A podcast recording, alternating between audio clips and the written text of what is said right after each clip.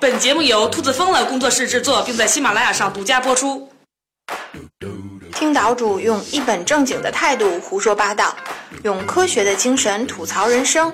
（括号关注他，不要只看脸哦。）（括号完毕。）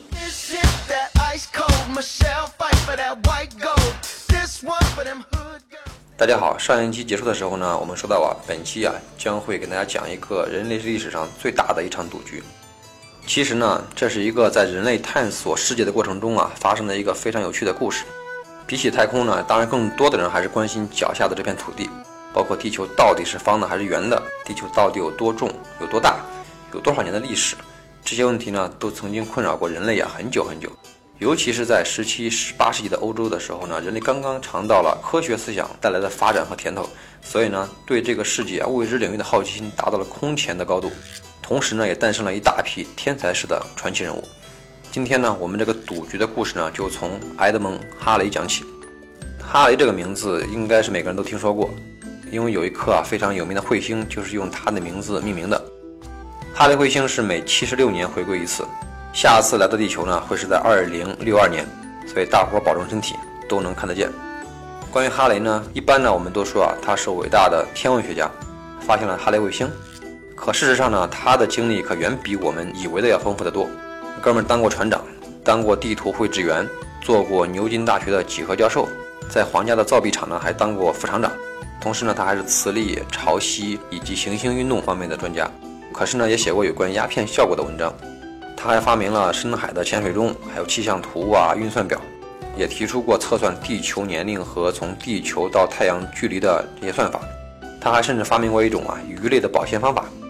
嗯，看来他也是个吃货。嗯，应该没错。但是呢，唯独有一件事儿真的不是他干的，那就是发现哈雷彗星。虽然是用他的名字命名的，但是呢，早在1456年、1531年，还有一607年，他呢就已经被别人发现过三回了。你别看哈雷取得过这么多的成就，刚才说了一大串儿，但是客观的说呢，他对于人类知识的最大贡献却来自于本期将要讲的这场赌局。而和他打赌的另外两个人物呢，也都是大名鼎鼎。一位呢叫罗伯特·胡克，咱们上中学的时候啊都学过胡克定律，他在光学、力学、天文学还有机械制造方面啊都是专家。另外一位呢叫克里斯多夫·雷恩，此人呢也是一位天文学家，后来改行做了建筑师。故事呢就由他们三个人引起的。那是在一六八三年的一天，哈雷、胡克以及雷恩在一起吃饭。聊着聊着呢，就聊到了天体运动。当时啊，有一个公认的未解之谜，就是大家都知道行星是倾向于按照椭圆形轨迹来运行的，但是谁也不知道为什么。这时候啊，雷恩就说了，在座的三个人，谁能先解决这个问题，他就愿意输给谁四十县令。这笔钱呢，说多不多，说少也不少，大概相当于这些人半个月的工资吧。于是啊，这个赌局就算定下了。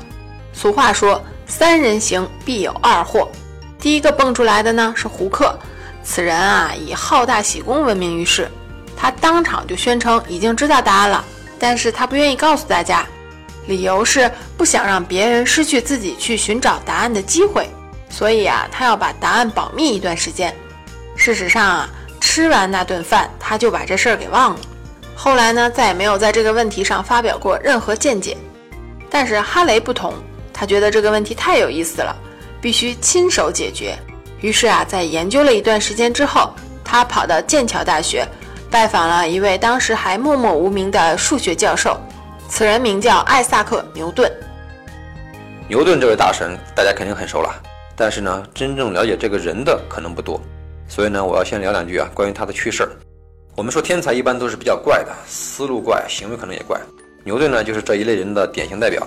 据说他聪明无比，但却是离群索居、沉闷无趣、敏感多疑，而且呢，注意力呢还很不集中。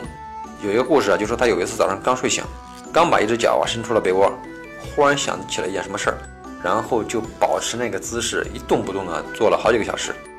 在他成名之后啊，建立了剑桥大学的第一个实验室，然后呢就开始做各种各样更加怪的事儿了。比如有一次，他把一根针扎进了自己的眼窝里边，然后还揉来揉去，就跟我们中国人说的那种扎针灸一样。他的目的呢，就想看一看会发生什么事儿。万幸呢，当时什么事儿没发生。还有一次呢，就他直接瞪着大眼睛啊去望着太阳，就想知道太阳光到底能够把眼睛伤害到什么程度，颇有点咱们中国古代神农尝百草的意味。后来呢，牛顿的兴趣啊转变了，他的后半生啊基本上都是在研究宗教和炼金术。关于这部分呢也非常有意思，今后啊找时间咱们单独开一期节目来讲。下面呢我们就有请兔大王啊继续刚才的故事。一六八四年八月，哈雷登门拜访牛顿，问他关于平方反比率的问题，因为啊他觉得这是解决天体运行问题的关键。根据亚伯拉罕·利莫佛的记载啊，哈雷当时是这么问的：如果太阳的引力与行星离太阳的距离的平方成反比，那么行星运行的曲线会是怎么样的呢？牛顿啊，连想都没想，就说是椭圆。哈雷整个人都惊呆了，问：“你怎么知道的？”牛顿说：“因为我之前计算过啊。”那你能拿出来给我瞅瞅吗？可以啊。牛顿回头就开始翻他的草稿纸，结果呢，忙活了半天，什么也没找着。这下哈雷可不答应了，逼着牛顿必须再算一遍。牛顿说好，然后呢，两年都没给他答复。就在哈雷快要绝望的时候，牛顿忽然发表了他的杰作《自然哲学的数学原理》。